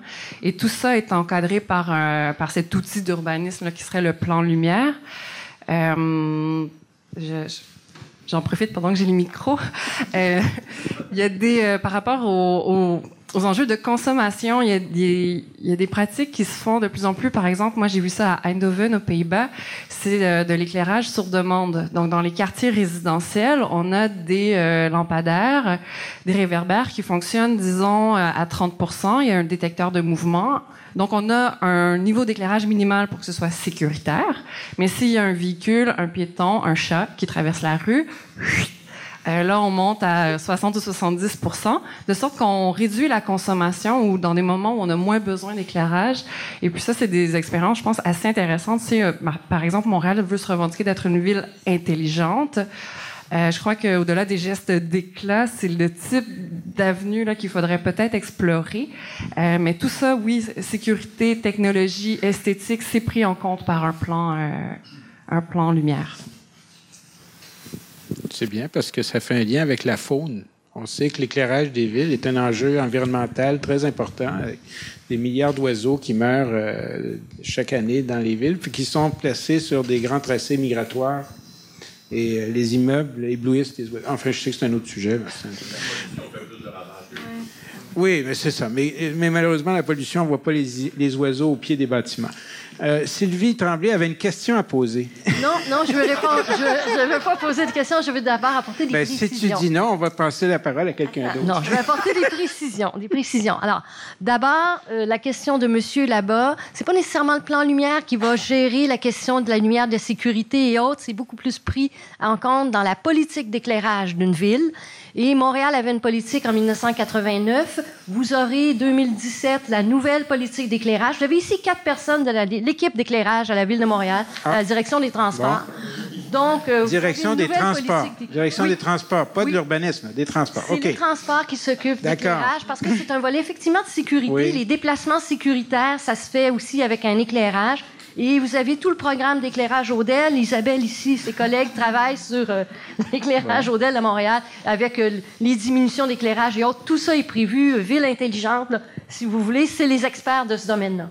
Mais au niveau du plan lumière, je veux revenir tantôt, vous avez dit, c'est intéressant de voir de quel point de vue on, on décide de voir les édifices et autres. Bien, l'équipe qui a analysé et fait le, le- le plan lumière à l'époque, en 1995, il y avait, bon, Gilles Arpin avec éclairage public et chez Cardinal Hardy, euh, urbaniste et Oui, architecte. Michel là. était là, oui. Et c'est eux qui ont vraiment fait cet exercice. Ils ont fait les points de vue de tous les édifices du Vieux-Montréal à partir du Mont-Royal, à partir du pont, à partir de la rive sud, à partir des- de l'est et de l'ouest. Ils ont cartographié tous les bâtiments. Est-ce qu'on les voyait d'un point de vue, de deux points de vue, de trois ou de quatre? Et ceux qui étaient vus de quatre points de vue étaient donc ceux-là avaient un, statut particulier. Et donc, on allait éclairer les couronnements. On allait éclairer aussi au niveau des rez-de-chaussée et, et les perspectives à l'intérieur d'une rue. Mais leur couronnement était identifié donc devenait un point de mire. Et c'est vraiment comme ça qu'on a identifié quels bâtiments étaient les plus importants et quels étaient ceux qui allaient bénéficier de la couleur. Il y a quatre ou cinq édifices seulement qui ont droit à la couleur dans le Vieux-Montréal. Bon, là, il y a des privés qui en ajoutent. Mais le plan lumière, au départ, avait euh, l'hôtel de ville, le marché Bon Secours, euh, Pointe-à-Calière, l'église, Notre-Dame et la Banque de Montréal. Donc, très peu d'édifices avaient droit à la couleur pour des raisons particulières qui étaient analysées à l'intérieur du plan. Mais c'est un travail pharaonique, là. On C'est s'entend un que. très bon travail qui a Oui, été oui, fait. très bon, excellent. Puis Mais que est-ce qu'on peut l'imaginer pour Côte-des-Neiges? Je dirais dans les quartiers, dans les quartiers, nous autres, on voit plus, dans le fond, soit certains, certaines rues. euh, donc là, à ce moment-là, c'est plus comme une rue commerciale qui aurait un patrimoine intéressant qu'on voudrait mettre en valeur, ou des bâtiments qui pourraient être soit patrimonial ou contemporains. Une belle bibliothèque contemporaine dans un quartier pourrait décider d'avoir un plan en lumière parce que ça devient l'édifice signal de son quartier. Alors, il y a du patrimoine contemporain, du patrimoine ancien. C'est comme au niveau iconique ou architectural. tu sais. Ensuite, il y a le niveau sécuritaire, qu'on parlait tantôt, Oui. écologique. Puis ce qu'on parlait tantôt aussi, c'était plus le niveau image versus lumière. Donc, euh, tu sais, dans le quartier des spectacles où euh, il y a beaucoup d'images, dans le fond, qui sont projetées sur les villes, c'est sûr qu'on utilise la, la lumière. Mais en bout de ligne, euh, le corps ou l'impression qu'on qu'on reçoit de ces, de ces installations-là est très différent. C'est beaucoup plus précis. On peut conter des histoires, on peut interagir avec, mais c'est pas pour tous les quartiers non plus. Non, c'est comme un autre ça. Layer de entertainment pour certains quartiers, pour certains besoins qui peuvent être pratiques, Oui. parce qu'on cherche à augmenter l'économie ou le Oui. trafic dans ces. dans ces Nous, on pense que les entrées de ville, les ponts, on a plusieurs ponts à Montréal, donc pas nécessairement éclairer tous les ponts, mais certaines entrées de ville pourraient avoir soit un, un paysage, des arbres éclairés. là. On travaille actuellement sur Laurentien et la Chapelle. On n'éclairera pas le pont, mais les, les plantations à l'arrivée dans le quartier seront éclairées. Il va y avoir un traitement On sent, particulier. on sent qu'il va y avoir beaucoup de con- de- d'assemblées publiques pour expliquer tous ces mystères qui euh, animent notre merveilleuse corporation municipale de Montréal. Micro, micro, micro, micro. Et on va peut-être graduellement peut-être prendre une ou deux de- questions, peut-être d'un- autre groupe, là, parce que ce serait bien diversifié. Malheureusement, ce ne sera pas une question. Non, mais ce que je veux dire, c'est que dans, les dans les quartiers, parfois, ce qui est important, c'est pas de faire un plan lumière à l'é- à l'échelle du quartier, quoique parfois, dans, certains, dans certaines villes ou dans certains... Ici, à Montréal, on a une, une équipe qui s'occupe de la lumière sécuritaire et en plus des illuminations. Parfois, tout ça, c'est à l'urbanisme, donc ça dépend des, des- des- des juridictions de chacune des villes. Mais la centralité d'un quartier, ça peut être important pour... euh, moi, je travaille dans, un, dans, une, ville où il y a des mosquées, mais tout se passe autour de la mosquée. Donc, la centralité autour de ça, elle doit avoir une, quali- une- une qualité de lumière particulière dans son quartier. Puis quand on, s'éloigne de ça, ben, on devient, même dans le Vieux-Montréal, dans le temps, on a gardé la lumière sodium dans les quartiers, dans les rues résidentielles, puis on a mis de la lumière blanche dans les rues plus touristiques. Il y avait un signal là pour les résidents, mais aussi pour un touriste qui s'en va. Quand la lumière devient plus jaune, plus drabe, ben il n'y aura pas de party là. Tu, continues sur la, lumière blanche. Et donc, ces signaux-là. Donc, on garde les Montréalais dans le drame. C'est ça qu'on. Alors, il y a une question ici, là. S'il vous plaît, faire. J'aimerais poser une question, si c'est possible. Oui, mais des fois, il faut demander le droit de prendre des questions. Pas utiliser les droits des voisins. Allez, les gens ont demandé leurs droits.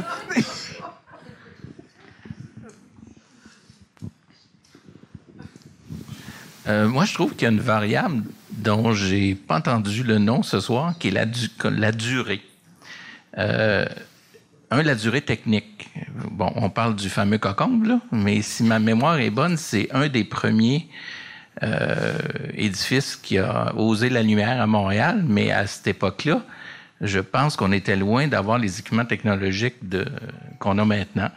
Donc, c'est sûr qu'au niveau de la création puis de l'effet final, euh, sans vouloir l'excuser, mais il y a peut-être une explication euh, historique à ça. Là. puis deux, est-ce que je reviens aussi sur la durée. Euh, est-ce que dans des villes comme Lyon ou d'autres villes qui mettent la, lumière en évidence, euh, est-ce qu'un coup qu'un truc est éclairé, euh, on est prêt avec ça éternellement? Ou si la technologie change ou si on veut changer le, look d'une ville, est-ce qu'il y a des mécanismes pour modifier ça? Est-ce que je peux répondre à cette question? Oui, puis après ça. Ah, excusez-moi. Non, non, c'est d'abord si je peux mettre en contexte euh, votre deuxième question, euh, dans ma pratique, on fait beaucoup d'éclairage à l'intérieur et pas juste l'extérieur. Et une des choses qui m'a toujours préoccupé, c'est cette notion de durée de vie de d'elle. Euh, c'est toujours un peu mystérieux dans le sens qu'on teste un produit, on met sur le marché un produit qui n'a pas été testé pour la durée de vie du produit. C'est-à-dire que on dit on le teste pour 5000 heures, mais on dit avec projection, on va atteindre 200 000 heures, par exemple. Euh, la question, c'est euh, après 200 000 heures, où est-ce qu'on va être? Est-ce que c'est une moyenne? Euh, votre laveuse sécheuse est garantie pour 5 ans, mais peut-être ça va ça va pas marcher après deux semaines, je sais pas. mais dans une scénario plus optimiste, les, les, les DEL vont décroître en termes de leur puissance, mais c'est pas normal qu'ils s'éteignent complètement. Donc, dans le contexte intérieur, la chose qui me préoccupe le plus, c'est que j'aurai des clients avec, par exemple, des escaliers qui sont éclairés et les dalles vont toujours être allumées, mais peut-être à 10 mais ils vont dire, regarde, c'est toujours éclairé. Euh, ils vont pas les remplacer parce que le budget pour le projet est au tout début il n'y a pas de projection pour euh, la maintenance euh, et, par exemple, reprogrammation ou même un reboot des serveurs pour le remettre en marche. Euh, souvent, c'est pas planifié avec le projet. Et, pardon? Oui, ben, on essaye de les, de les euh, prévoir, mais euh, même à l'intérieur, euh, une discussion autour de, de, de maintenance d'appareils à long terme, c'est difficile à, à argumenter. ça tourne toujours autour de énergétique, ça tourne pas nécessairement de, d'un budget de maintenance. donc la question, je crois qu'on a abordé un petit peu, peut-être tu as quelque chose à ajouter. Cette question de, de médias et programmation d'un système d'éclairage, est-ce que on devrait euh, changer le contenu à des intervalles précis. Qui va le payer? Puis qui va le concevoir? Est-ce qu'un un, projet qui est conçu devrait rester figé ou est-ce qu'on devrait le réinventer à, chaque cinq ans ou quelque chose? Bon, on va, on va coordonner l'éclairage, les changements des programmes d'éclairage avec les élections scolaires. les élections scolaires, ça va donner un petit peu d'animation.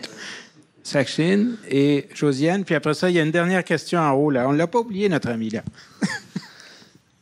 Euh, je pense que c'est sûr que hum, ça dépend des clients, ça dépend des, propriétaires. Euh, il y a des gens qui sont habitués de faire de la maintenance, puis ça fait partie d'un plan, puis ils ont des équipes à l'interne qui, qui, ont les ressources de, de, de, pouvoir faire ça. Puis, mais en général, surtout l'éclairage extérieur, le, le, le frais de, de, réinstaller puis de redesigner des nouveaux systèmes d'éclairage euh, est beaucoup plus grand que de reprogrammer l'éclairage puis de faire un, fine-tuning. Donc, euh, c'est beaucoup plus fréquent. Ce que j'ai vu beaucoup plus fréquemment, euh, des demandes de, de, de, de fine-tuning ou de reprogrammation que de, de redesigner un système d'éclairage? Surtout avec, c'est comme si la, la, la l'évolution des LED, à cause que c'est relativement nouveau, euh, il y en a qui ont déjà comme, commencé à les changer parce que ça faisait cinq ans qu'ils avaient. Mais en général, il y a eu comme une bonne croissance. Puis je pense que c'est peut-être ce cycle-là va commencer dans, dans 4-5 ans d'une nouvelle euh, génération ou une nouvelle, un nouveau style d'éclairage qui peut demander une nouvelle euh, adaptation de, de ce qu'ils ont présentement. Euh, mais c'est sûr que pour nous, nous, on n'est pas des designers d'éclairage traditionnels. On fait du entertainment. On rajoute un, niveau d'entertainment dans les affaires. Donc, les gens viennent pas nous voir pour éclairer un édifice ou un intérieur ou une, icône. Euh, mais la, réalité d'opérer est, cruciale. Parce que, à un moment donné, la technologie, la réalité, c'est comme la laveuse. Des fois, la laveuse à côté, où ce système-là, il va brûler, ou il y, a un élément, puis ça, peut dégrader très rapidement. Si ça commence, c'est une coupe d'affaires qui ne marche pas, euh, ça ne marche pas du tout. Il est dépassé. Oui. Mais on est déjà chanceux que ce soit vert et pas turquoise ou pastel. le, problème, c'est pas que. On se rapproche du cocktail avec cette, indiscipline qui s'installe joyeusement. Mais si je peux euh, rajouter très brièvement, mais c'est sûr que là, mais justement, c'est un, c'est une initiative privée, donc c'est sûr qu'ils sont pas venus nous consulter là pour euh, si on était d'accord avec la, le coloris de verre euh, choisi.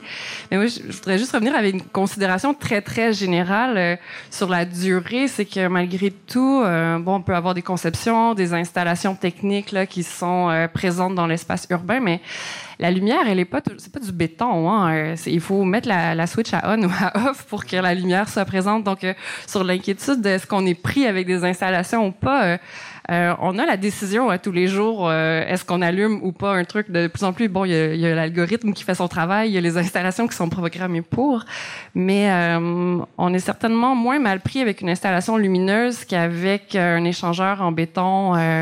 ça se change plus rapidement, ou en tout cas, on peut décider plus rapidement de l'effacer du paysage urbain, par exemple. On a une plus grande mobilité par rapport à ce qui est créé. Bon. Merci. Dernière question. Euh, oui, bonsoir, euh, Sylvain Bertin. Euh, en fait, ce sera plus un commentaire général. parce C'est mieux d'être compact. On va, je vais essayer d'être euh, compact en trois points. J'ai quand même fait un doctorat sur le sujet, donc je suis un peu euh, sensible à ce qui se dit euh, ce soir. la première des choses, c'est qu'on n'a pas vraiment parlé de l'évolution de des professions et de l'impact, effectivement, sur en fait la complexité des projets qu'on retrouve aujourd'hui à l'heure actuelle. donc, effectivement, l'évolution des, formations dans le domaine de l'éclairage et l'apparition de la conception lumière, effectivement, a, a créé des, des, des professions hybrides qui aujourd'hui sont mélangés avec euh, non seulement le côté euh, esthétique, plastique, mais multimédia. Le deuxième commentaire, c'était plus sur euh, le fait que je suis toujours surpris que quand on parle d'éclairage, on parle toujours de, de de choses à allumer ou à éteindre, de ce qui est vu ou ce qui n'est pas vu, mais on parle très peu de la notion de paysage, alors que c'est quand même le titre de la conférence ce soir. Puis la notion de paysage, quand même, possède un très lourd sens, en tout cas au niveau théorique et au niveau pratique. Et euh, donc, ce serait bien aussi de préciser de quoi on parle quand on parle. Est-ce qu'on parle d'expérience visuelle Est-ce qu'on parle d'esthétique Est-ce qu'on parle de, euh, d'aspect sensoriel euh, Donc, euh, la notion de paysage urbain aussi a, un impact aussi sur la manière dont on considère les interventions. Et ce qui m'amène au, troisième point. Quand on parle de paysage, on parle aussi de pluralité de paysage, c'est-à-dire d'une diversité. On parle essentiellement ici ce soir du centre-ville. On parle très peu des, euh, euh, des rues, euh, des ruelles, des parcs urbains la nuit qui fonctionnent, où les gens font du sport jusqu'à 1h du matin, 2h du matin, même avec les luminaires éteints. Donc ça montre qu'il y a une vie nocturne. Et ce qui m'amène au troisième point, la question de la nuit. On n'a pas évoqué la question de la nuit. on n'a pas évoqué la question des modes de vie, des manières de se représenter, de se représenter la ville la nuit, que ce soit dans l'histoire, que ce soit dans les médias, que ce soit dans euh, l'actualité. Donc, il me semble qu'il y a un lien à faire effectivement entre ces trois, euh, ces trois euh, aspects que sont effectivement l'évolution des professions, le paysage et la nuit. Merci. Bon, merci. Peut-être trois mots de la fin? Josiane? Merci. Oui, j'imagine qu'il faudrait plus de temps pour embarquer dans, dans la, la, réalité de la profondeur du sujet. Je veux dire, il y a plusieurs euh, la nuit est jeune. dimensions. Oui, c'est ça, la nuit est jeune, les vers s'en viennent, on va pouvoir euh, continuer la discussion.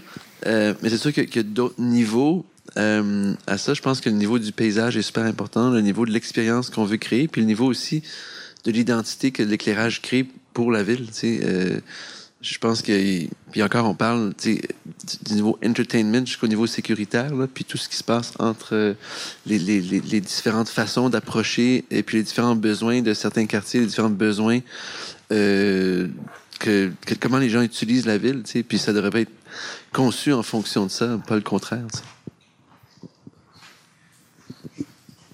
Euh, je suis toujours en train de penser aux questions de Sylvain, puis j'essaie de me euh, de dire un mot de final word. Il y a toujours euh, une citation de. Non, mais euh, effectivement, je crois que Sylvain l'a dit, euh, c'est question de recul. et si on voit un paysage comme étant quelque chose qu'on voit à une certaine échelle, le paysage de notre ville, c'est quelque chose qu'il faut prendre de recul puis évaluer tout en contexte. c'est plus question de, de, faire des projets qui sont des, des, des, icônes en soi sans constater qu'est-ce qui peut se trouver à côté. Euh, on peut avoir différentes vues de qu'est-ce que c'est un paysage et comment est-ce qu'on devrait gérer un paysage ou apprécier un paysage, euh, mais il faut avoir cette vue d'ensemble. Euh, puis, si je peux dire, c'est super agréable soir.